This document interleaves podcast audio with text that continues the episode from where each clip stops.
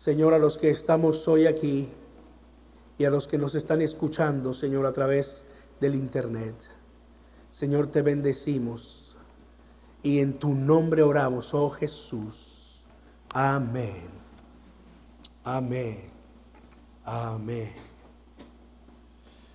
Gracias a Dios por la bendición que Él nos da de poder expresarle nuestro cántico. Amén.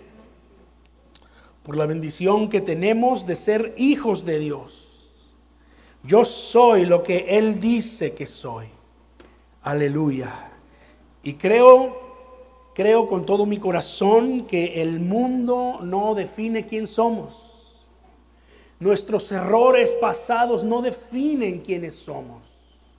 Nuestros pecados no nos definen. Las circunstancias no determinan quiénes somos.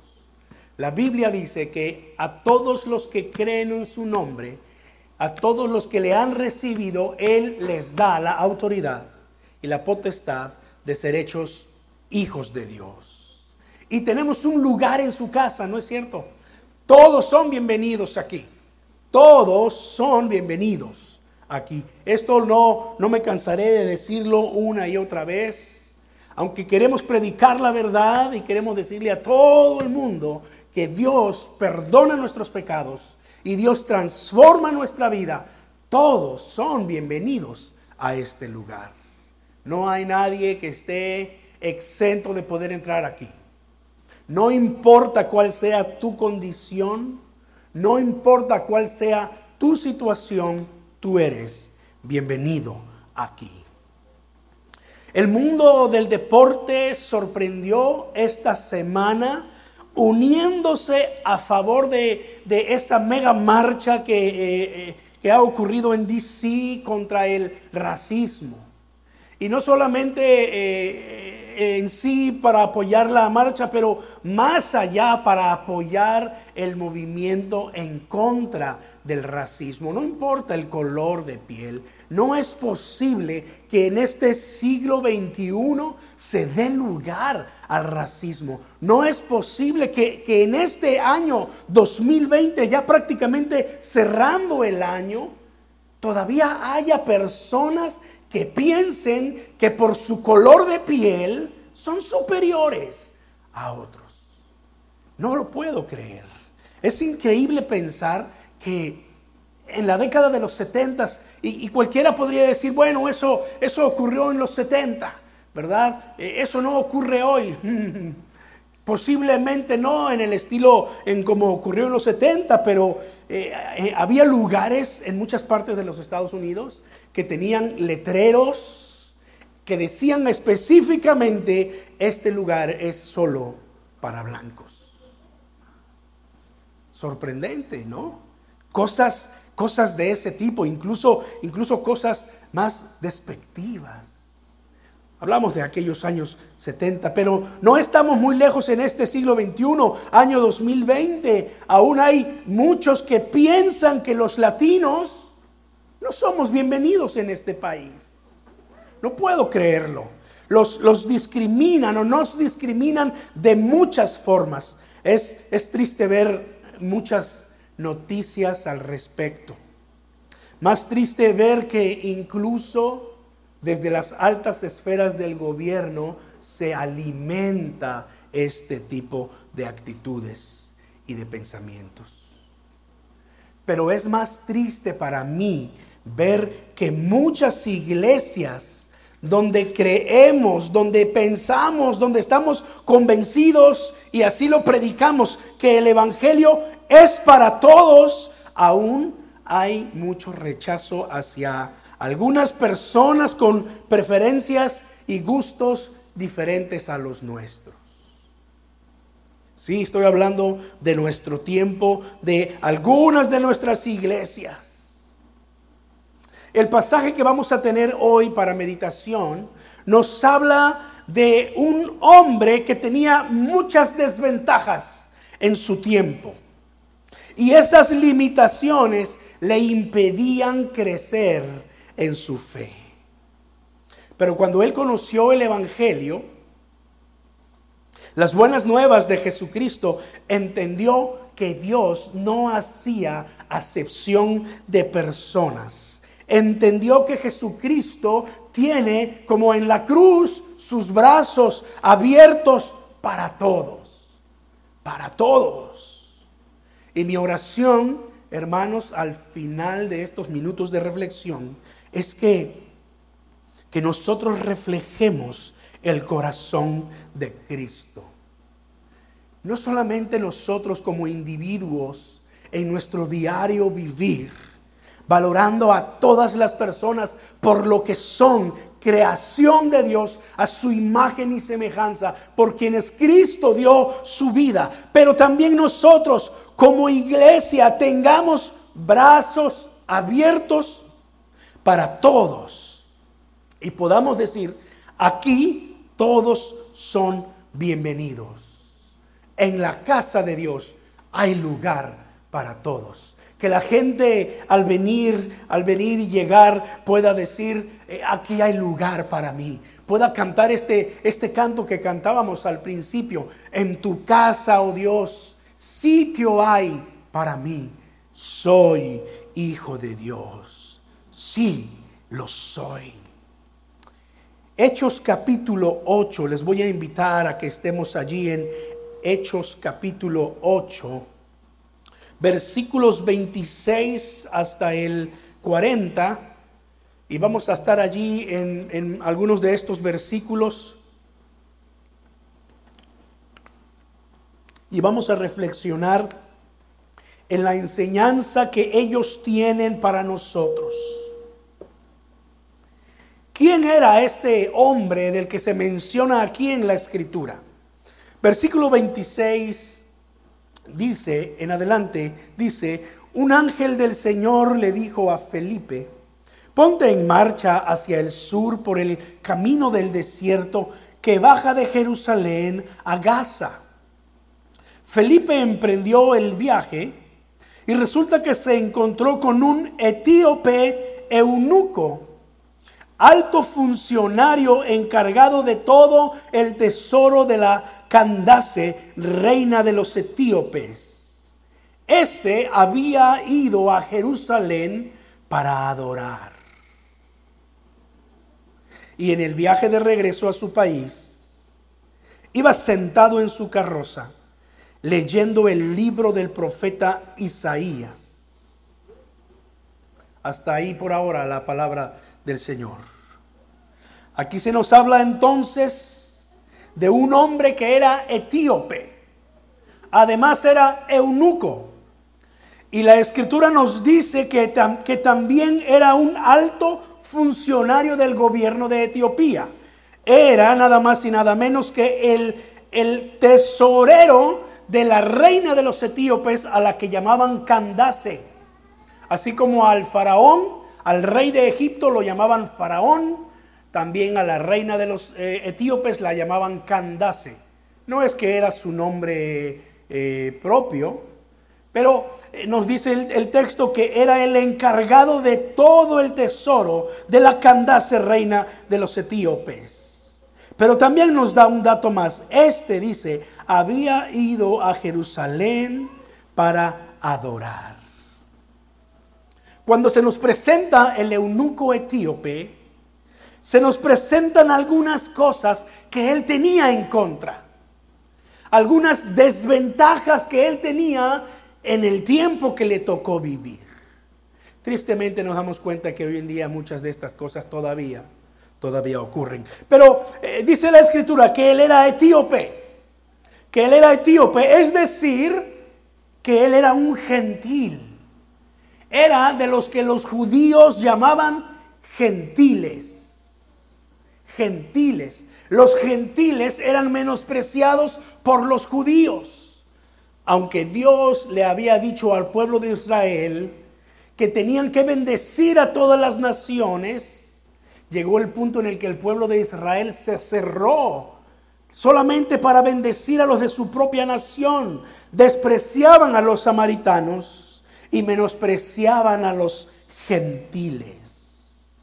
Así que este hombre tenía ya una desventaja. era un gentil. Ahora, es posible que este hombre hubiese sido un convertido al judaísmo, que en ese tiempo les llamaban prosélitos, pero lo más seguro es que era un simpatizante del judaísmo.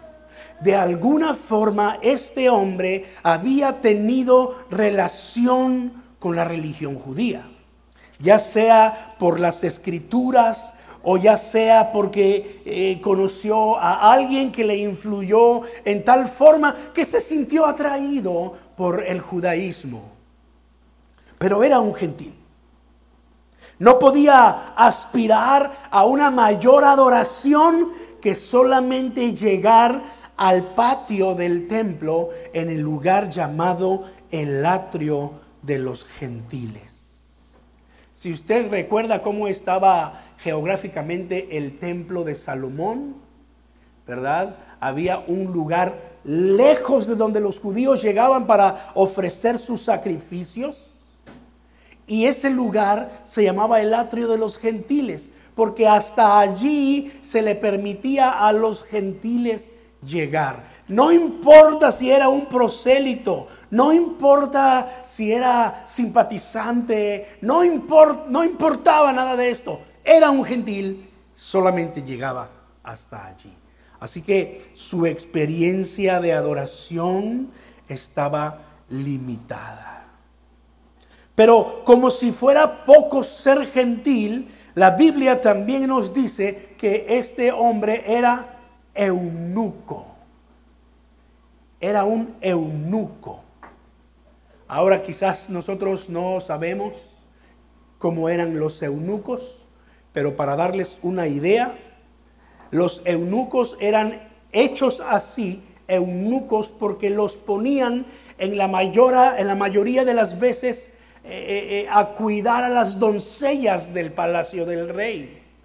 Por lo tanto, lo castraban, le mutilaban su miembro viril o, o le magullaban los testículos, a modo de que no no desarrollara ese sentido natural en los hombres, para que no tuviera la necesidad ni la tentación de acostarse con las mujeres del palacio del rey.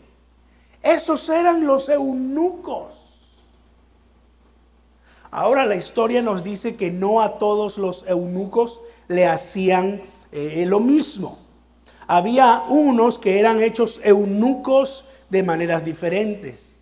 Jesucristo habla de esto en los evangelios y dice que algunos se hacen eunucos porque deciden dedicar su vida al celibato. Y Jesús dice ahí en los evangelios, pero no todos son capaces de, hacer esto. El apóstol Pablo llega a decir que él es una de esas personas le llega a decir a los hombres de Corinto, allá en Corintios, los Corintios capítulo 7, eh, yo, yo desearía que todos fueran como yo.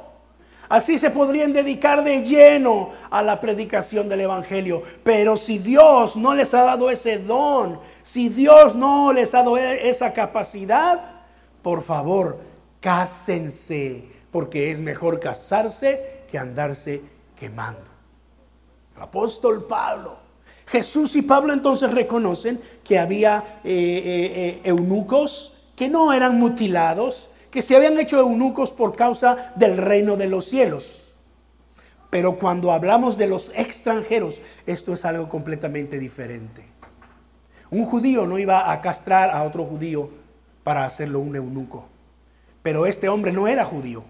Este hombre era un etíope. Entonces podemos decir eh, con mucha certeza que este hombre, además de que tenía la limitación de ser un gentil, tenía la limitación de ser un eunuco mutilado.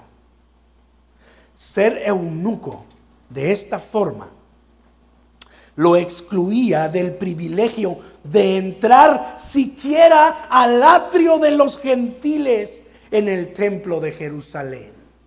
¡Wow!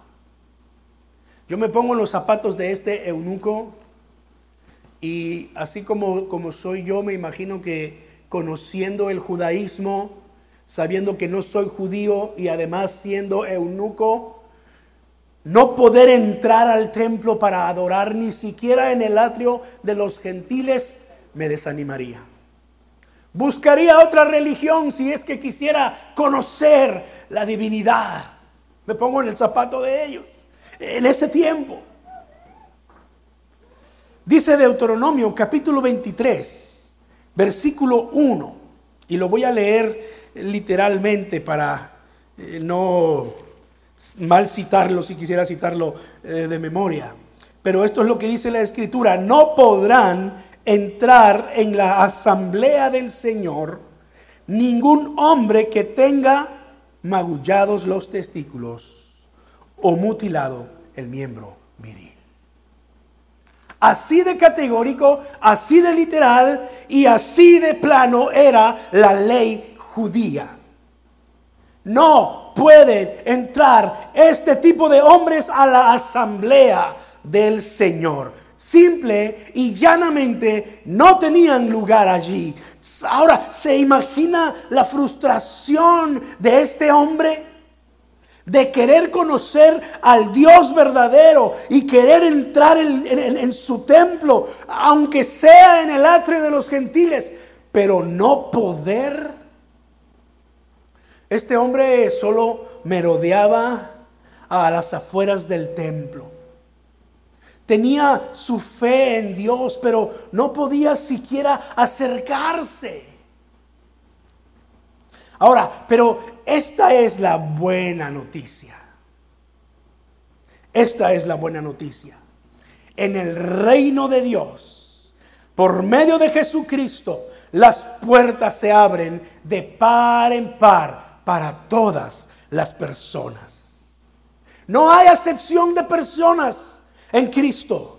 Para Él, dice la Biblia a través del apóstol Pablo, ya no hay griego, ni judío, ni esclavo, ni libre, ya no hay, eh, ya no hay gentil, ya no hay judío, ya no hay eunuco, ya no hay persona normal. Todos tienen entrada al reino de los cielos. En este reino Jesucristo tiene un gran letrero que dice, todos son bienvenidos aquí. Mateo, Saqueo, Lucas, eh, Judas Iscariote, la Samaritana, Lucas mismo y muchos otros más tuvieron acceso al reino de los cielos por medio de Jesucristo. No importaba si eran samaritanos, no importaba si eran eh, gentiles, no importaba si eran publicanos, aún aquella mujer sorprendida en el acto mismo del adulterio, que estaba a punto de ser apedreada por los religiosos, tuvo entrada en el reino de los cielos. Hoy en día, aunque entendemos eh, este punto, muchos aún viven cegados, sin entender que a Dios le importan todas las personas. Él dio su vida por todos. No quiere que ninguno perezca, dice el apóstol Pedro, sino que todos que procedan al arrepentimiento. Dios sigue con sus brazos abiertos aún en este tiempo para todas las personas. Gloria a Dios que Jesucristo abrió las puertas, se rasgó el velo del templo de arriba hacia abajo en su totalidad y ya no hubo división entre el lugar santo y el lugar santísimo en el templo. Mucho menos había separación entre el atrio de los gentiles y el lugar de los sacrificios. Gracias Señor. El eunuco etíope tenía, tenía muchas otras cosas a su favor. Dice el texto allí en el versículo 27 y es importante que Lucas toma nota de esto y lo hace saber a la iglesia. Termina el versículo 7 diciendo, este, o sea, el eunuco etíope, había ido a Jerusalén para adorar. Era un hombre sincero en busca del Dios verdadero. Era un hombre que, que tenía celo por las cosas de Dios tenía respeto por las cosas de Dios, de Dios, entendía su lugar, pero eso no lo detenía. Él había ido a Jerusalén para adorar. Además, como etíope, él forma parte de una tierra que Dios ha bendecido desde tiempos antiguos. Esta semana, mientras estudiaba para el mensaje, me encontré con la noticia que en África solamente hay dos países que nunca, nunca han sido colonizados. Nunca han tenido que pelear una guerra de independencia. Y uno de ellos es Etiopía. ¡Wow! Ahora mira lo que dice el Salmo 68, versículo 31. Salmo 68, versículo 31.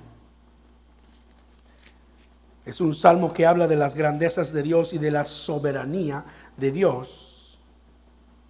Dice aquí en las escrituras de esta manera, Etiopía, en esa segunda parte del verso, Etiopía se apresurará a extender sus manos hacia Dios. En la Reina Valera se le llama Cus. En otras versiones se le llama Cus. Pero exactamente es el mismo pueblo, el sur de lo que en ese tiempo era Egipto, en donde hoy en día todavía está situado Etiopía. Hay una leyenda en Etiopía, no se sabe si es cierta del todo o no, porque no se ha podido comprobar más allá de lo que es la misma tradición etíope. Pero dice esa tradición de Etiopía que en el tiempo del rey Salomón, la reina de Saba, que se menciona allá en, en el segundo de Samuel y en el libro de los reyes, la reina de Saba era la misma reina de los etíopes en el tiempo de, de Salomón. Y aunque la Biblia no nos da los detalles eh, más allá desde de que esta, que esta reina de Saba estaba maravillada con la sabiduría de Salomón, la, Biblia termina diciendo, esta mujer se regresó a su tierra con, riquezas que, Salomón le dio de, de allí de Jerusalén. Pero esta tradición de Etiopía dice que entre Salomón y esta reina de Saba hubo un amorío. Ahora, no nos extrañaría porque dice la misma escritura que Salomón tuvo cuántas esposas? 300 esposas. ¿Y cuántas concubinas? 700 concubinas. Uh, y eso los que, lo, que alcanzaron a contar, me imagino yo, ¿verdad? Ahora, la, la, leyenda de Etiopía dice que entre ese amorío entre la reina de Saba y Salomón nació un hijo. Medelik parece que es el nombre. No lo recuerdo ahora y, no tomé notas aquí en mis, en mis, notas del mensaje, pero eh, la leyenda dice que este hijo cuando creció y, y supo quién era su padre, fue a Jerusalén a conocer a su padre y como su padre no lo podía reconocer como su hijo y no tenía acceso al trono, él no estaba en la línea del trono, Dice la leyenda que el rey Salomón le permitió llevarse el arca del pacto a Etiopía. La leyenda entonces dice que el arca del pacto está escondida en Etiopía. En Etiopía hay una iglesia que está custodiada prácticamente 24/7 todos los días del año está bardeada y tiene alambres de púa alrededor para que ningún, ningún intruso se atreva a entrar. Y ellos dicen que allí tienen el arca del pacto, que está desaparecida, que nadie sabe dónde está, que los arqueólogos dicen, pues la verdad es que no está en Etiopía, pero no está en ninguna otra parte, no se sabe dónde está.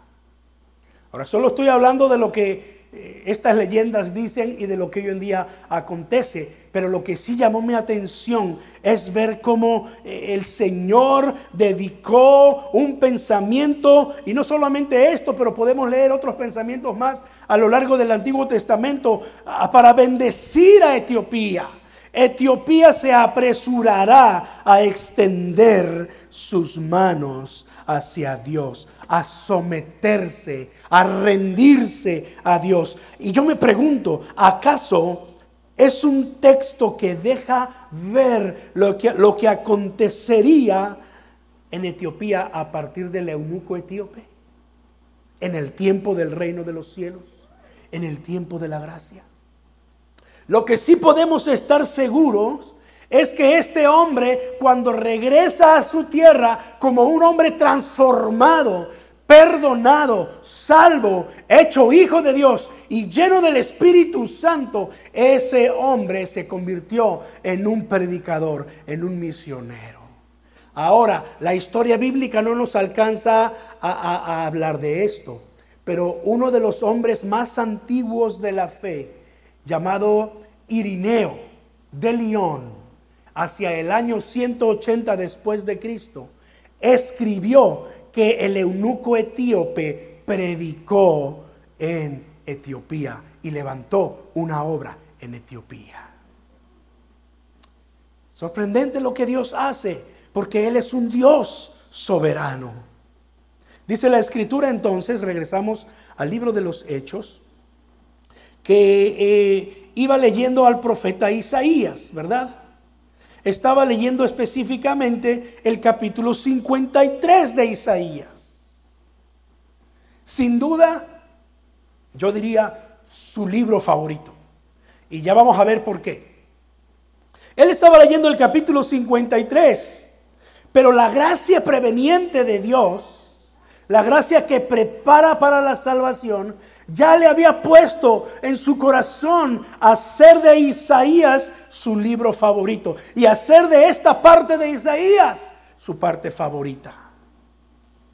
Yo quiero pensar que Isaías 56, él iba leyendo el capítulo 53, pero Isaías 56 muy posiblemente era uno de los versículos favoritos de este hombre.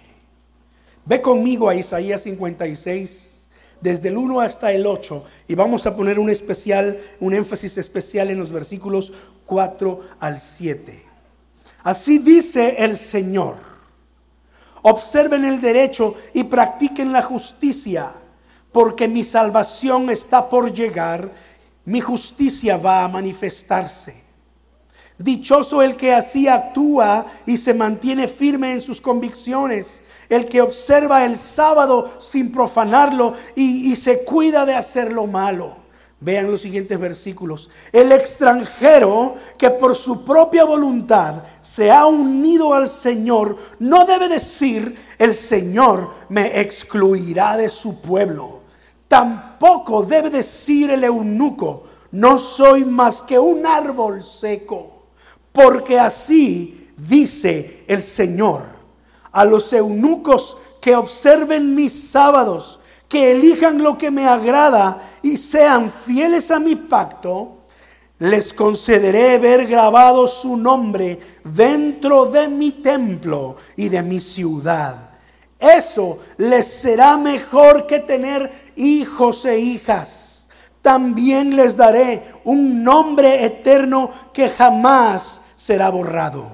Y a los extranjeros que se han unido al Señor para servirle, para amar el nombre del Señor y adorarlo, a todos los que observan el sábado sin profanarlo y se mantienen firmes en mi pacto, los llevaré a mi monte santo los llenaré de alegría en mi casa de oración. Aceptaré los, holocaustos y sacrificios que ofrezcan sobre mi altar, porque mi casa será llamada casa de oración para todos los pueblos. Así dice el Señor omnipotente, el que reúne a los desterrados de Israel. reuniré a mi pueblo con otros pueblos, además de los que ya he reunido. Wow. Jesucristo utilizó esta parte de Isaías cuando entró en el templo y vio a los cambistas y vio a los comerciantes y enojado agarró un látigo y empezó a tumbar todas las mesas de los cambistas y todos los negocios. Y él citó al final, mi casa, casa de oración, será llamada para todos los pueblos. Si nosotros leyéramos este mismo texto en otra versión diferente, nosotros leeríamos lo siguiente. Porque mi casa será llamada casa de oración para todas las naciones. Casa de oración para todos los gentiles. Ahora yo estoy casi seguro que este era uno de los textos favoritos de este hombre, el eunuco etíope. Ahora, no, nos adelantemos tanto en Isaías. Él sabía acerca de eh, este capítulo 56. Él podía entender, oh, va a haber un día en el que los extranjeros nos vamos a poder acercar a la misma presencia del Señor y vamos a ser parte del pueblo de Dios. Oh, va a llegar el día en que los eunucos vamos a poder ser incluidos en el pueblo, en la congregación del Señor. Vamos a entrar a la misma presencia del Señor. Pero, pero ¿cuándo será ese día? Ahora, él podía entender el capítulo 56, porque es una promesa y es una esperanza. Pero el capítulo 53 no le era tan fácil a él para entender. Y dice la escritura en Hechos 8 que cuando Felipe se acercó a él, él iba leyendo al profeta Isaías en el capítulo 53. Mira cómo Dios ya lo ha preparado. Lo llena de esperanza con Isaías 53. Lo hace un hombre espiritual, un hombre religioso. Va a Jerusalén para adorar. Pero va leyendo aquí Isaías capítulo 53. Maltratado y humillado, ni siquiera abrió su boca. Como cordero fue llevado al matadero. Como oveja enmudeció ante su trasquilador y ni siquiera abrió su boca. Después de aprehenderlo y juzgarlo, le dieron muerte. Nadie se preocupó de su descendencia. Fue arrancado de la tierra de los vivientes y golpeado por la transgresión de mi pueblo. Como oveja fue llevado al matadero. Y como cordero que enmudece ante su trasquilador, ni siquiera abrió su boca. Lo humillaron y no le hicieron justicia ¿quién describirá su descendencia? Porque su vida fue arrancada de la tierra. Estas eran las preguntas que giraban alrededor del eunuco etíope. Entiendo Isaías 56, pero ¿cómo? ¿Cuándo? ¿Quién lo hará posible? Isaías 53 tenía la respuesta para él. Así que Felipe eh, se acerca, dice Hechos capítulo 8, ¿verdad? Y le escucha leyendo esta parte de Isaías. Y entonces Isaías le dice al eunuco etíope, oye, este, pero ¿acaso entiende usted lo que está leyendo? ¿Entiendes lo que lees? ¿Sabes de quién habla Isaías 53? El eunuco etíope, con ese corazón sincero que lo caracterizó, le dijo, dígame usted, por favor, ¿de quién habla aquí el profeta? ¿De sí mismo o de algún otro? No lo sé, no puedo responder a esa pregunta. No entiendo esta parte de Isaías 53. Entonces Felipe, comenzando con ese mismo pasaje, le anunció las buenas nuevas acerca de Jesús. Ya me imagino yo a Felipe diciéndole, mira, cuando dice aquí, Cordero. ¿Sabes de quién está hablando? Ciertamente no habla del, del profeta Isaías. No está hablando de sí mismo Isaías. El Señor le ha dado esta palabra profética a Isaías hablando del Mesías. ¿Y sabes quién es este Mesías? Jesucristo de Nazaret que vino entre nosotros hace algunos años, que murió y resucitó hace algún tiempo y hoy está sentado a la diestra de Dios. ¿Sabes que ¿Sabes que eh, yo le escuché, decía Felipe, decir a los apóstoles que, que Juan el Bautista dijo, he aquí el Cordero de Dios que quita el pecado del mundo. Él es el Cordero que se menciona en Isaías capítulo 53. Él dio su vida por nosotros. Él abrió la puerta para que personas como tú y como yo pudiéramos entrar en su reino. Estoy seguro que, que Felipe le habló acerca de la cruz, acerca de la resurrección, le habló acerca de ir y predicar a todo el mundo, le habló acerca del bautismo, le habló acerca de la ascensión, le habló acerca de la unidad de la iglesia. Estoy seguro, porque cuando llegaron a cierta agua, dice aquí el versículo 36, llegaron a cierta agua, a un lugar donde había agua. ¿Y quién fue el que toma la iniciativa en la plática ahora?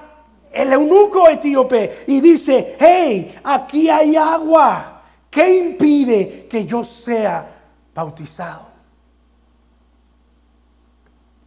Este diálogo entre eh, Felipe y el eunuco etíope eh, que se narra en el versículo 36 al 37 nos revela que el eunuco había llegado al punto de entender que ese cordero que Isaías mencionaba era Jesucristo y que Él había provisto salvación de nuestros pecados a través de la muerte en la cruz. Él había entendido que era necesario creer en Él arrepentido de corazón por sus pecados Incluso había llegado al punto de entender que el bautismo era una forma de testificar que estaba dispuesto a morir al pecado y resucitar en vida nueva para Dios. Estoy seguro que hasta este punto ya él en su corazón incluso había hecho la oración de arrepentimiento y de perdón de pecados y había hecho una decisión firme de seguir a Jesucristo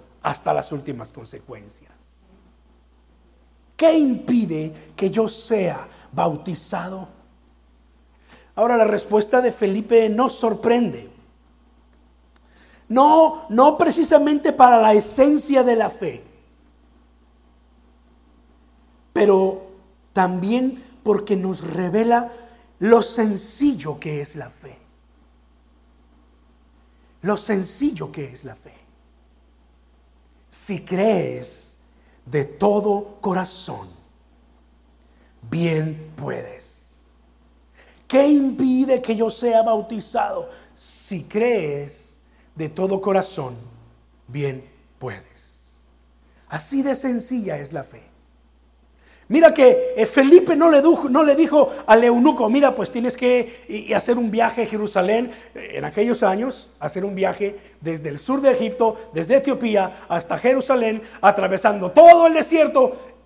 Era una gran, gran hazaña. Sin embargo, Felipe no le dijo, tienes que hacer un viaje a Jerusalén. Tienes que conocer en persona a los apóstoles. Mira que yo no te puedo bautizar, te tienen que bautizar los apóstoles. Mira, vete a, vete a Etiopía y, y, te vamos a mandar a uno de los doce para que vaya y confirme a los discípulos y entonces de aprovechando que te bautice. No le dijo, mira que tienes que pasar por todo un curso de ocho pasos. Lo llamamos discipulado. No le dijo, mira, tienes que tomar este curso que se llama Mis primeros pasos. Ahora me van a, me van a colgar eh, a los que les gustan todas estas cosas del discipulado, y etcétera, etcétera, ¿verdad? Pero no se me adelanten todavía. No me juzguen antes de tiempo. Todo esto es bueno, pero no leemos en la Biblia que Felipe le dijo al eunuco, tienes que tomar cursos, tienes que cumplir un año para ver si vas en serio o no vas en serio, porque qué sé yo. ¿Qué impide que yo sea bautizado? Así de sencilla es la fe. Si crees de todo corazón, bien puedes. Ahora, eh, Felipe no está haciendo nada diferente a lo que Jesús enseñó, porque Jesús, bueno, no precisamente Jesús, dice que la escritura que no era Jesús el que bautizaba, sino sus discípulos, pero ellos acostumbraban a bautizar a las personas que venían en arrepentimiento creyendo en el Evangelio de las buenas nuevas. Valga la redundancia, Evangelio de las buenas nuevas. Jesucristo dijo en Mateo 28, vayan por todas las naciones y prediquen el Evangelio. ¿Verdad que sí? Hagan discípulos, dijo él, en todas las naciones. Lo siguiente que él dijo fue, bautizándolos en el nombre del Padre, del Hijo y del Espíritu Santo. Y lo tercero que dijo fue, enseñándoles que guarden todas las cosas que les he mandado. Si usted va a esos últimos versículos de Mateo 28, usted se va a dar cuenta que el orden que Jesús dijo fue ese. Hagan discípulos, bautícenlos y enséñenles. Jesús no invirtió el orden. Jesús no dijo, hagan discípulos, enséñenles y bautícenlos. Jesús dijo esencialmente, hagan discípulos, bautícenlos y enséñenlos. Así que Felipe no está haciendo nada que Jesús no haya dicho, no haya enseñado. ¿Qué impide que yo sea bautizado? La fe es sencilla. Si crees de todo corazón, bien puedes. Y descendieron ambos al agua, dice el texto.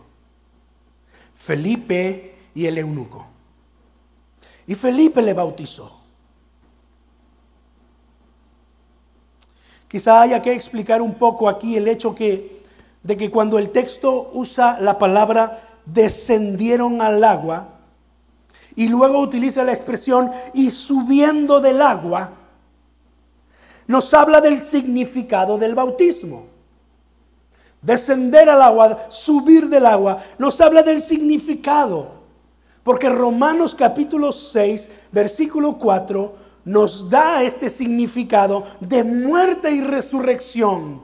Ser sumergido en el agua y salir del agua es la señal de la muerte a los pecados y resucitar a vida nueva en Jesucristo. Dice así Romanos 6, 4, por tanto, mediante el bautismo fuimos sepultados con Él en su muerte, a fin de que así como Cristo resucitó por el poder del Padre, también nosotros llevemos una vida nueva. Y el versículo 11 en, en Romanos 6 cierra la idea diciendo, de la misma manera, también ustedes considérense muertos al pecado, pero vivos para Dios en Cristo Jesús. Esto es lo que pasó ese día con el eunuco etíope. Él murió a sus pecados, a su viejo yo, y él resucitó a una nueva vida en Cristo Jesús. ¿Qué impide que yo sea bautizado? Si tú crees de todo corazón, bien puedes. Las buenas noticias de su perdón de su inclusión en el reino de los cielos por medio de Cristo y la esperanza de la vida eterna le llenaron de gozo. El Espíritu Santo sin duda vino a su corazón en ese preciso momento, porque dice la Escritura, en el versículo 39, cuando subieron del agua, el Espíritu del Señor arrebató a Felipe de repente. Pero dice, el eunuco no volvió a verlo, pero siguió gozoso su camino. Este es el gozo del Espíritu Santo.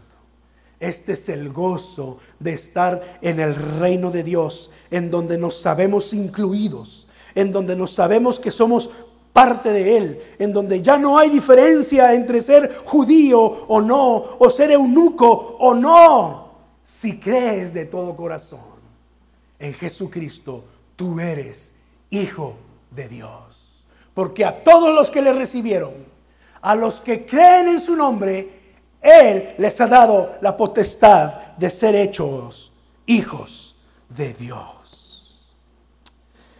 Conclusión. Hermanos, todos somos bienvenidos aquí. Todos son bienvenidos aquí. No importa tus preferencias, no importa tus prácticas, no importa quién tú eres, no importa lo que has hecho, no importa lo que piensas. Deja que la palabra de Dios y su gracia transformen tu vida. Pero eres bienvenido aquí. En el reino de Dios no hay prerequisitos. En el reino de Dios solamente, y es así de sencillo, se trata de creer en Jesús. Y el Señor hará su obra en ti. El camino del Señor es, es así de sencillo. No podemos nosotros cerrarle la puerta del reino de los cielos cuando las personas están interesadas en conocer de Dios o cuando han conocido de Dios en querer bautizarse o en querer servir al Señor.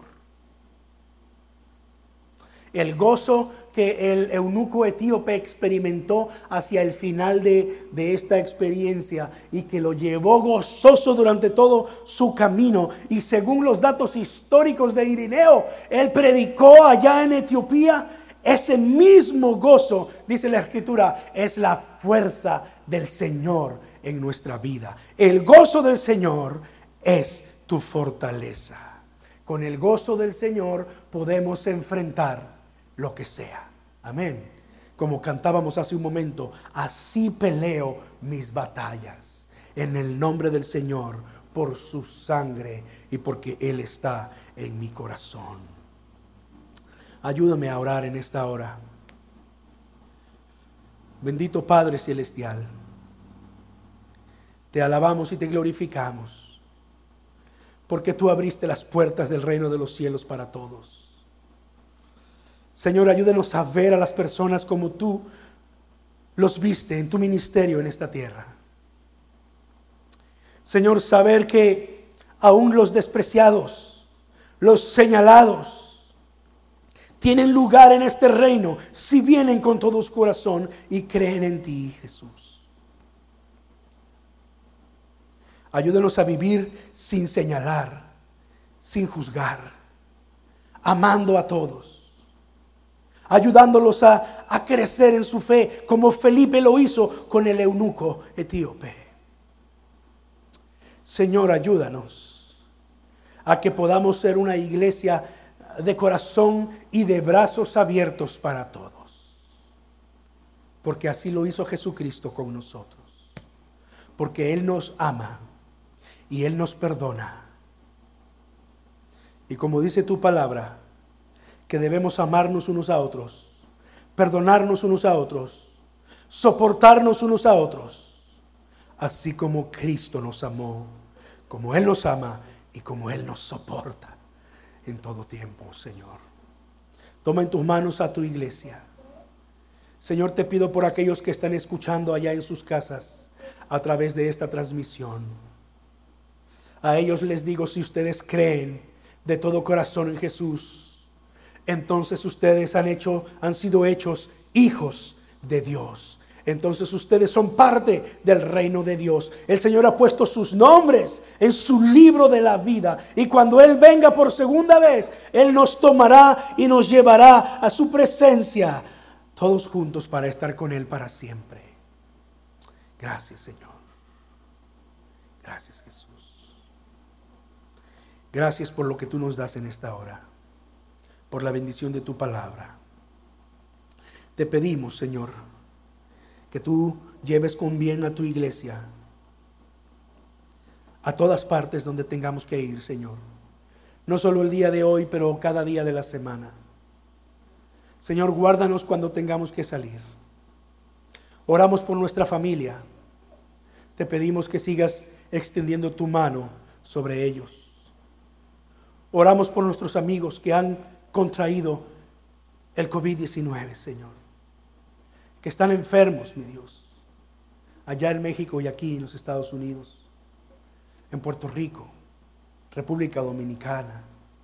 Guatemala. Donde quiera que esté nuestra familia, Señor. Padre Celestial, bendice a tu iglesia.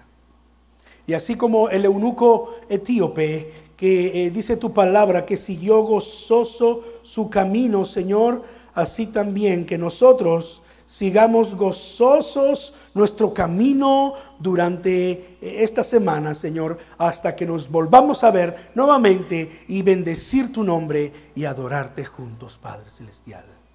Gracias, mi Dios. En el nombre de nuestro Señor Jesucristo oramos. Amén. Amén. Que Dios los bendiga a todos, aquí y en sus casas también. Que Dios los guarde y nos veremos el miércoles 7 de la noche por estos mismos canales. Que Dios los guarde.